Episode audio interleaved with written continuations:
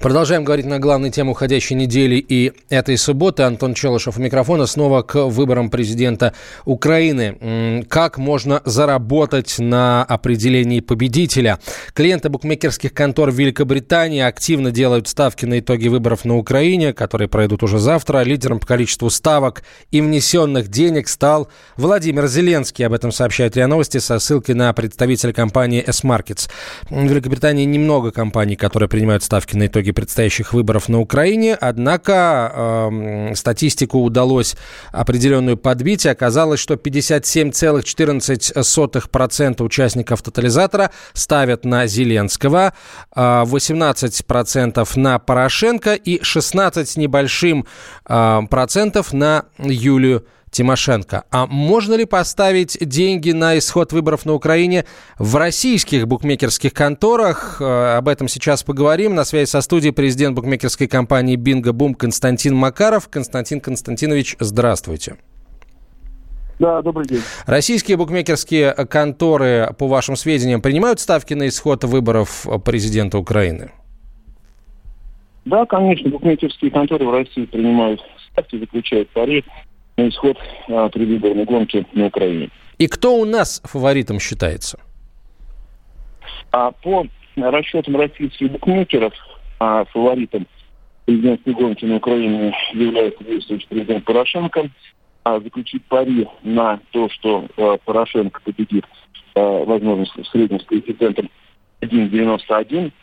А что касается Владимира Зеленского, а, то коэффициент на то, что он э, станет новым президентом Украины, 2,11 и тройку лидеров замыкает Юрий Тимошенко. А пари э, о том, что она может стать президентом Украины можно заключить с коэффициентом 8,04. Слушайте, а почему вот мы-то такой высокий коэффициент, или, как говорят, better CAF, да, сокращенно, даем, а, ну, букмекеры дают такой высокий коэффициент на Зеленского, ведь он считается таким записным а, фаворитом, и даже, вот смотрите, британские букмекеры а, коэффициенты меньше дают на Зеленского, а мы вот как-то расщедрились. Ну, или мы что-то знаем? Да, я, я это нет, я не согласен, что коэффициент 2.11 э, э, достаточно высокий. Ну, выше, чем у Порошенко, по крайней мере. Ну, и выше, чем Порошенко, но немного Порошенко 1.91, э, коэффициент на Зеленского 2.11. То есть, по большому счету, а, а, и один и второй, а, они лидеры, и а, между ними разрыв минимален. А я понимаю разницу коэффициент между Порошенко и Тимошенко, да, это, да, это, это существенно. А все, все остальное, а, это, э, естественно, несущественное колебание. А кроме того, не надо забывать, что а мы не знаем, э, как рассчитывают английские букмекеры, да, российские букмекеры рассчитывают, естественно, по на своим методикам, а владеют своей информацией аналитической. А, кроме того, а, э, мы не можем с вами говорить о том, насколько а, в зарубежных юрисдикциях популярны ставки и пари на исход этого политического события. У нас в России а, эти события высокой популярностью не пользуются. Не пользуются. Хорошо. А, если, например, случится второй тур, а, то будут ли выплачены выигрыши или нет? Но да, сейчас букмекеры принимают а, ставки а, в рамках заключенных пари на конкретные исходы. Поэтому а, будет второй тур, а, это будет новое событие, это будут новые исходы событий. Для этого будут рассчитываться коэффициенты, будут заключаться новые пари. Естественно, а все а, выигрыши по заключенным пари, если они играют в пользу игроков, конечно же, будет выключен. То есть я правильно понимаю, что если эм, кандидат э, выходит в, во второй тур, но еще сразу победителем не, не является, например, там Зеленский, условно говоря, то, эм, ну, то выигрыш выплатится только Человек после второго тура? Да не выигрыш после второго тура. Второй тур это э, второй тур это новые события, на результат которого а, принимаются ставки, на результат которого заключается пари. Если, я еще раз говорю, если в рамках этого события, то есть первого тура, да, так назовем, таким образом разделяете, а, а, Петр Парис сыграет в пользу игрока, значит, ну, конечно, выигрыш будет, э, будет э, естественно, выплачен. Если, допустим, э, произойдет второй тур и, значит, никого не выберут на первом туре, значит, соответственно, ставка не сыграла. Ага. А, не сыграла пользу игрока, конечно. Да, слушайте, прям э, нужно все мелким шрифтом нужно читать, как говорится. Константин Константинович, ну, спасибо. У нас, да. написано, у нас написано крупными шрифтами, поэтому э, надо просто, естественно, если заключать пари, нужно э, немного в этом разобраться. Вы бы на кого поставили? Вот вы бы на кого поставили? Ни на кого. Ну как? Не будет президента на Украине или что? Или вы побоитесь деньги потерять? А, лично мне исход данных событий а, не интересен. Ну, то есть вы хотите сказать, что ставит только на те события, которые интересны, да, там третий дивизион чемпионат Испании, что-то я сомневаюсь. Люди делают ставки и заключают пари на исход тех событий, которые им интересны, которых они считают, что разбираются. Поэтому, э, естественно, такая логика. Я в э, политике Украины не разбираюсь, и мне еще раз говорю, это событие неинтересно. Спасибо вам большое. Константин Макаров был на прямой связи со студией, президент букмекерской компании Бинго Бум. А, у кого же все-таки больше шансов? Если вы сейчас собрались а, сделать ставку на одного из кандидатов в президент Украины, послушайте, что говорит о раскладе президент Украинского центра системного анализа и прогнозирования Ростислав Ищенко. Если Коломойский найдет под него достаточно боевиков, то будет. Что, не понимаете, что люди, которые взяли власть путем вооруженного переворота, никогда не отдадут ее на простых демократических выборах, потому что они окажутся в тюрьме. Там и до этого вопрос стоял в том, у кого есть вооруженные боевики, тот может выиграть выборы, там, пройти во второй тур. У кого нет вооруженных боевиков, вам могут нарисовать любые рейтинги и даже посчитать, но этот результат вы не защитите. Только и всего. Круче бы всех боевики Авакова и на чьей стороне они окажутся, тот, в общем-то, и будет президентом. Сейчас он выступает против Порошенко. Когда Порошенко свергнет, он будет бодаться с новым президентом. Потому что никому не нужен министр, никому не подчиняющийся, играющий свою игру. Но и убрать его тяжело. У него 300 тысяч штыков. Любой кандидат в президенты будет проводить примерно ту же политику с мелкими нюансами, которую проводил Порошенко. Ну, скажем, украдет не полтора миллиарда, а два или не полтора, а один и четыре. По большому счету вся разница. Меняем тему. На уходящей неделе премьер-министр Дмитрий Медведев э, дал большое интервью в прямом эфире э, социальной сети ВКонтакте и ответил на большое количество вопросов, в том числе и неожиданных. Э, в частности, ведущая э, интервью задала главе правительства вопрос о том, есть ли, с его точки зрения, проблема гендерной дискриминации в России, дискриминации по половому признаку. Вот что ответил премьер. Ну, чего лукавить -то? Безусловно, есть. Есть э, все, что э, с этим э, связано. А Что бы там ни говорили, не ссылались на историю, на консервативный характер общества, на какие-то традиции. Дискриминация есть, и, и скажем по-честному, эта проблема у нас более острая, чем в целом ряде других стран. Тем временем Минтруд планирует продлить рабочий день миллионам россиянок. Эта новость напугала многих на уходящей неделе, но если копнуть чуть дальше заголовка, то выясняется, что речь идет лишь о женщинах, которые официально трудоустроены в сельской местности. Что у них с занятостью и действительно ли надо работать больше, разберемся с экспертом. Это проректор Академии труда и социальных отношений Александр Сафонов. В 90-х годах приняли решение о том, что женщины в сельском хозяйстве должны работать на 4 часа меньше, чем, например, мужчины. Это было обусловлено определенными обстоятельствами жизни. Ну, во-первых, не так скроен быт в сельских поселениях, как это мы привыкли видеть в городах. Часто бывает центральный водопровод, надо водичку таскать и постирать приходится иногда ручками. Второе, то, что все-таки 90-е годы, это достаточно сложные годы, связанные с тем, что и зарплат не было, а купить магазины было сложно. Ну, естественно, выручал огород. И понятно, конечно, нужно было уделять этому огороду достаточное внимание. С моей точки зрения, вот сплошные минусы, честно говоря. Я, честно, не подходил бы к этой практике вообще никоим образом. Потому вся Европа думает о том, как сократить количество рабочих часов, потому что количество рабочих мест не прибавляется. Ведущие на радио «Комсомольская правда» сдержанные и невозмутимые. Но из любого правила есть исключение – Дай по морде мне. Встань и дай. Хочешь Что стекло такое? Давай. Он это говно в эфир кидает. Я... Ты несешь какую-то хрень. Мы расстреляем его из водяных пистолетов мочой. Самый горячий парень радиостанции в прямом эфире. Исключение из правил с Максимом Шевченко. Слушайте по вторникам с 8 вечера по московскому времени.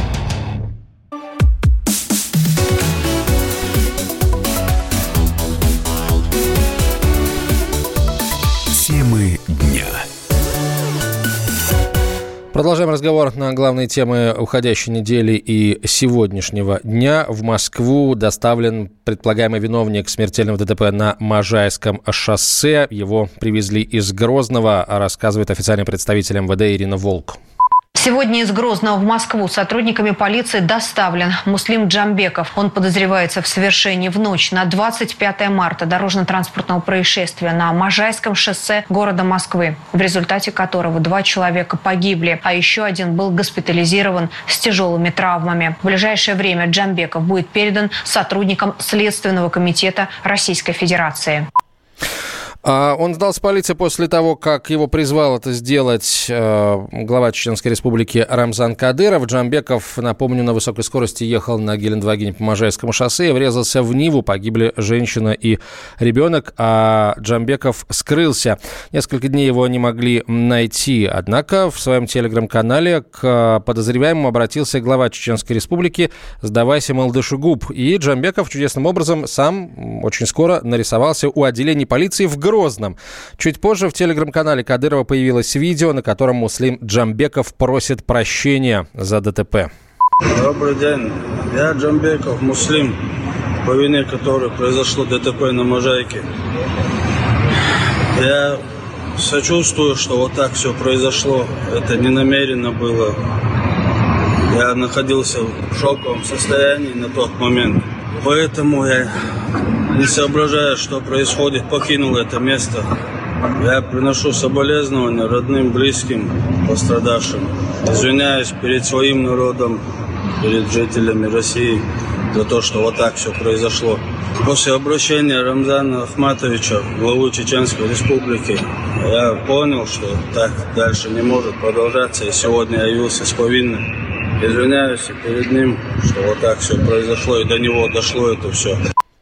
Пресс-секретарь Рамзан Кадырова Альви Каримов уверен, что именно обращение главы республики привело в чувство Муслима Джамбекова. Я уверен, что его это обращение отрезвило. Он говорит там, что был в шоковом состоянии, в каком бы он ни был состоянии. Я уверен, что он принял немедленно решение, узнав об этом обращении.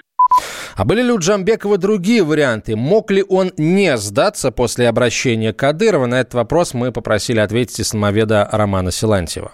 Конечно, печально, что у нас таким образом надо преступников э, предавать правосудию. Не во всех народах такое есть, к сожалению. Ну да, вот репутация околозаконные методы воздействия на людей, которые по-хорошему не хотят. Боятся, да, Кадырова.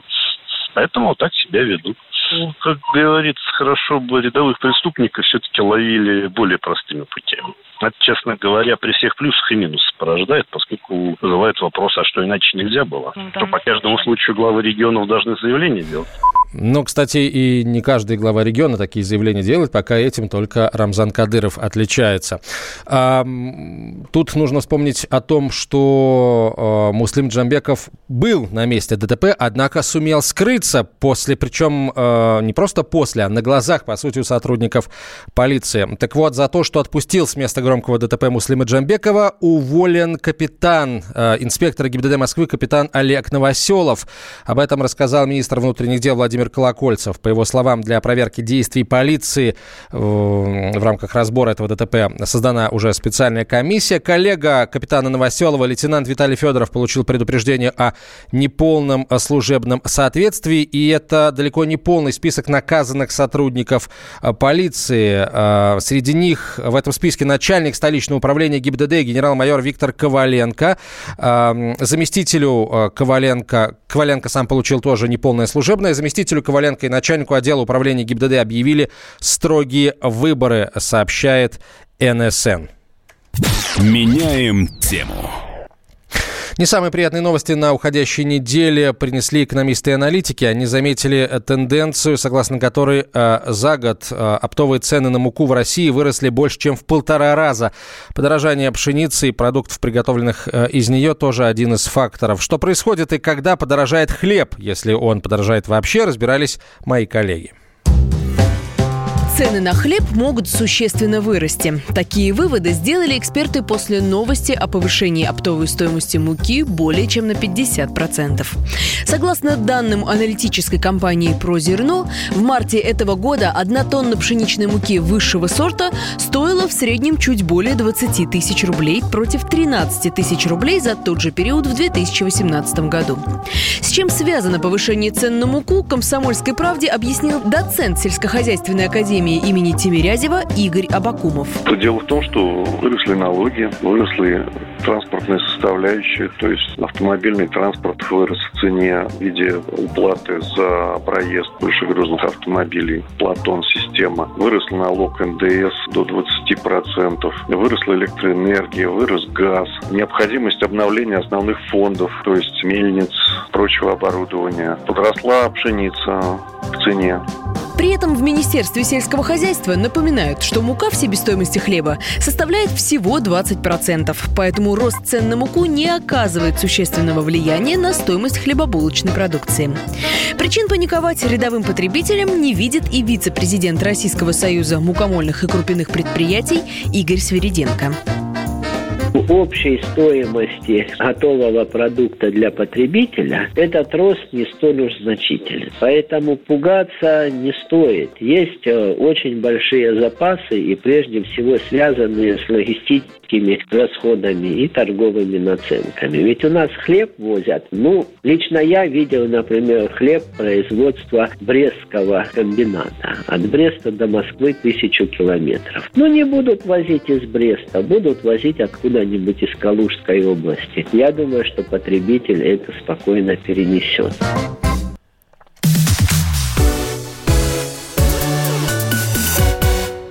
В Магадане пожарные откачали двух котов, которые задохнулись в дыму. Видеоролик с кадрами спасения взорвал интернет. Люди благодарят огнеборцев за неравнодушие и человечность. Пожар произошел в пятиэтажке. В одной из квартир загорелась проводка. Хозяйку и собаку спасли сразу. Котов нашли под диваном уже после тушения.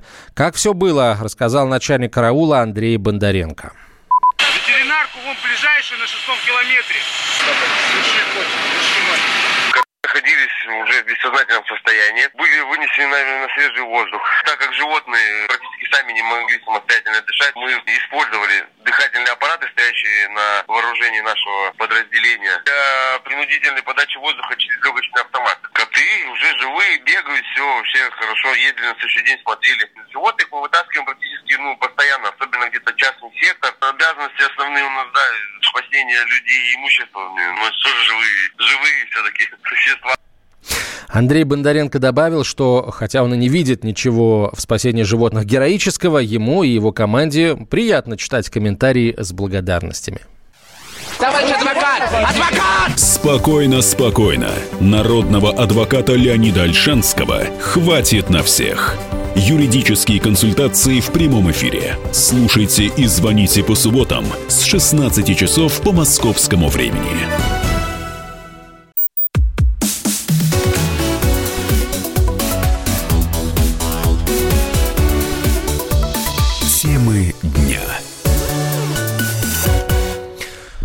Продолжаем следить за главными событиями уходящей недели и этой субботы. Антон Челышев у микрофона. На Украину отправляемся. Сегодня там день тишины. Завтра выборы главы государства. И главная интрига заключается в том, что действующий президент Украины Петр Порошенко во всех без исключения рейтингах не занимает первую строчку. Где-то вот он выбрался на вторую позицию, где-то он э, на третьей э, но э, главное, что до первой строчки рейтингов предвыборных э, Порошенко далеко. На первой строчке закрепился с серьезным достаточно отрывом Владимир Зеленский, комик-шоумен, артист. И э, главная интрига заключается в том, совпадут ли, собственно, предвыборные рейтинги с итоговыми э, избирательными протоколами. На прямую связь со студией выходит политический обозреватель «Комсомольской правды» Александр Гришин. Э, Саш, добрый день. Э, есть ли ощущение, что, несмотря на предвыборные рейтинги, нам голосование сюрприз приготовит? Ну, украинцам в первую очередь. Мы-то здесь наблюдатели лишь. Ну, смотря что считать сюрпризом, например, я уверен э, практически в том, что э, выйдут во второй тур Порошенко и Зеленский, но при этом у Порошенко будет голосов существенно больше, чем показывали рейтинги, а у Зеленского гораздо меньше, чем показывали рейтинги. Вот. И здесь дело только отчасти а, из-за фальсификаций, которые, несомненно, будут, вот, а отчасти еще и по той причине, что значит, те люди, которые в вопросах, понимаете, вот мы когда с вами сидим дома, и нам звонят по телефону, спрашивают, а вы за кого проголосуете? Да, за Зеленского или за Порошенко? Многие, особенно большая часть молодежи, она говорит, конечно, за Зеленского, мы бы проголосовали за Зеленского. Но дело в том, что в воскресенье, тем более, если будет хорошая погода, больше значительная часть тех, кто вот из этой молодежи отдавали предпочтение Зеленскому, они просто не пойдут голосовать. Понимаете, они скажут, да ну, да зачем и так далее и тому подобное.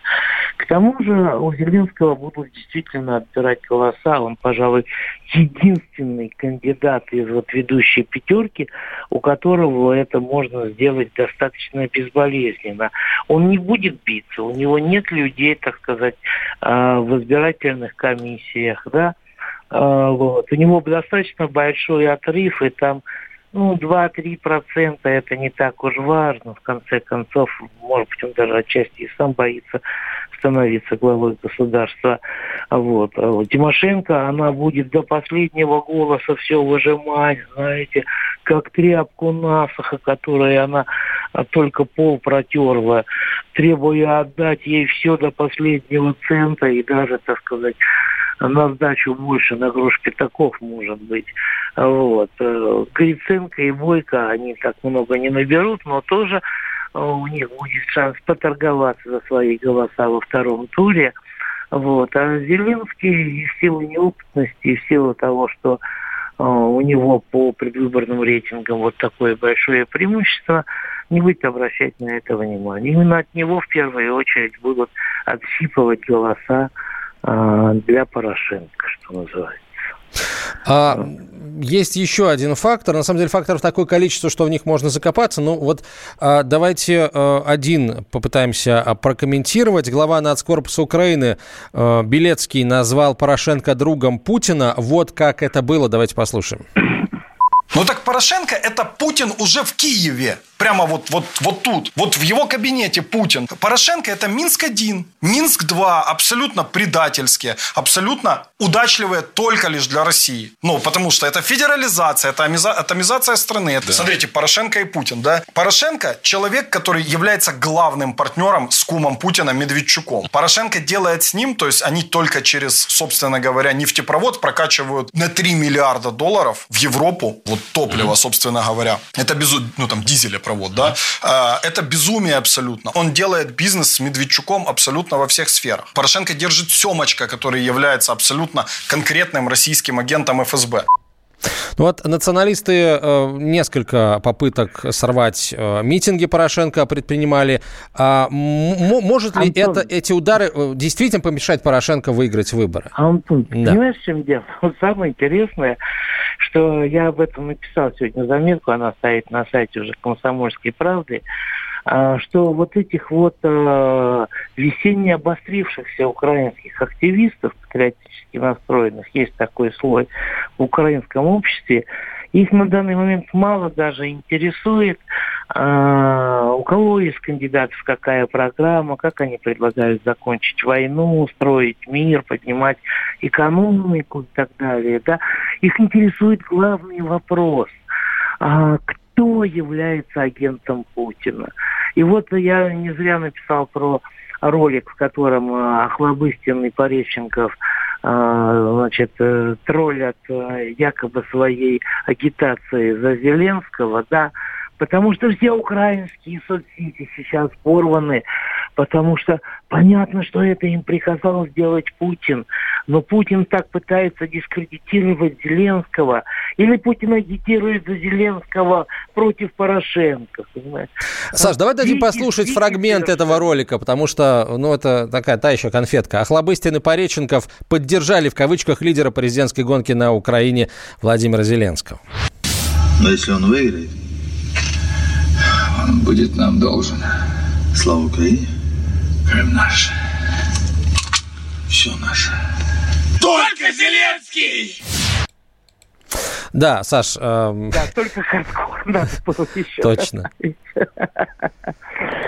Вот, вообще э, потрясающая на самом деле ситуация, потому что вот это вот подковерное поедание друг друга, спор глистов между собой, уже извините за такое сравнение, да, при этом никакой реальной альтернативы а для Украины, в зависимости от того, кто из кандидатов выиграет, станет главой государства, нет, потому что они похожи друг на друга. Они все, так сказать, если не плоть Майдана, то дух Майдана, да, и они не свободны от того же самого Майдана, они ничего не смогут никуда повернуть в другую сторону, даже так называемый умеренный Владимир Зеленский. Именно поэтому лично я, да, вот если бы мне довелось голосовать, вот, или призвать кого-то на Украине к голосованию, я бы сказал, ребята, голосуйте за Порошенко, потому что именно при нем развал Украины ускорится настолько, а, что вот как в фильме «Слуга народа», я недавно посмотрел, кстати, хороший сериал, вот, э, значит, в третьем сезоне, когда Зеленский, э, его герой выходит из тюрьмы и опять становится главой типа государства, оказывается, что Украина разделена на 28 квази независимых квази-государств, да, вот, по количеству областей, судя по всему.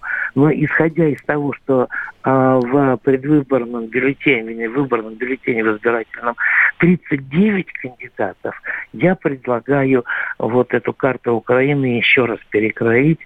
Вот. Э, но при Порошенко, ну, не 39, не 28. Ну, я думаю, достаточно быстро процесс. Саш, а для чего, с твоей точки зрения, так много кандидатов потребовалось э, Порошенко? О, тут очень-очень интересный на самом деле. Вот ты знаешь, я долго не понимал, это реально очень интересный вопрос. А вот ответ на, на самом деле достаточно прост. Большая часть э, этих кандидатов это фигуры, э, во-первых, подставные, но каждый из кандидатов может направить, так сказать, одного э, своего представителя на избирательный участок, там, в избирательную комиссию и так далее. Вот. И вот представьте себе, да, что больше одного ты не можешь, что называется.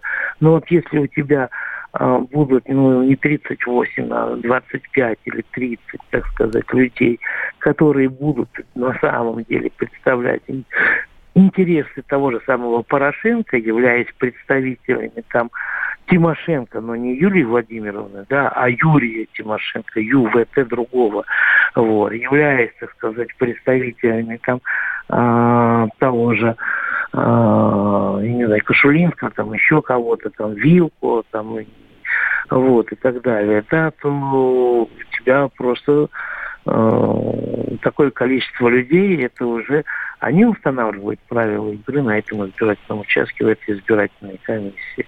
В условиях отсутствия видеонаблюдения, ребята, это, это неисчерпаемые возможности.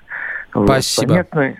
Саш, спасибо большое. Мы будем еще наверняка не раз все обращаться с комментариями, особенно завтра, особенно а, после того, как озвучат первые экзит-полы, а затем, собственно, первые а, предварительные результаты голосования. Поэтому следите за нашим эфиром, следите за новостями на радио «Комсомольская правда» и за обновлением информации на сайте kp.ru. На прямой связи со студией был политический обозреватель «Комсомольской правды» Александр Гришин. Сейчас э, короткая новость. Э, из Франции она пришла. Эммануэль Макрон заявил, что решение Вашингтона признать суверенитет Израиля над голландскими высотами нарушает международное э, право, противоречит международному праву и может лишь способствовать напряженности в регионе.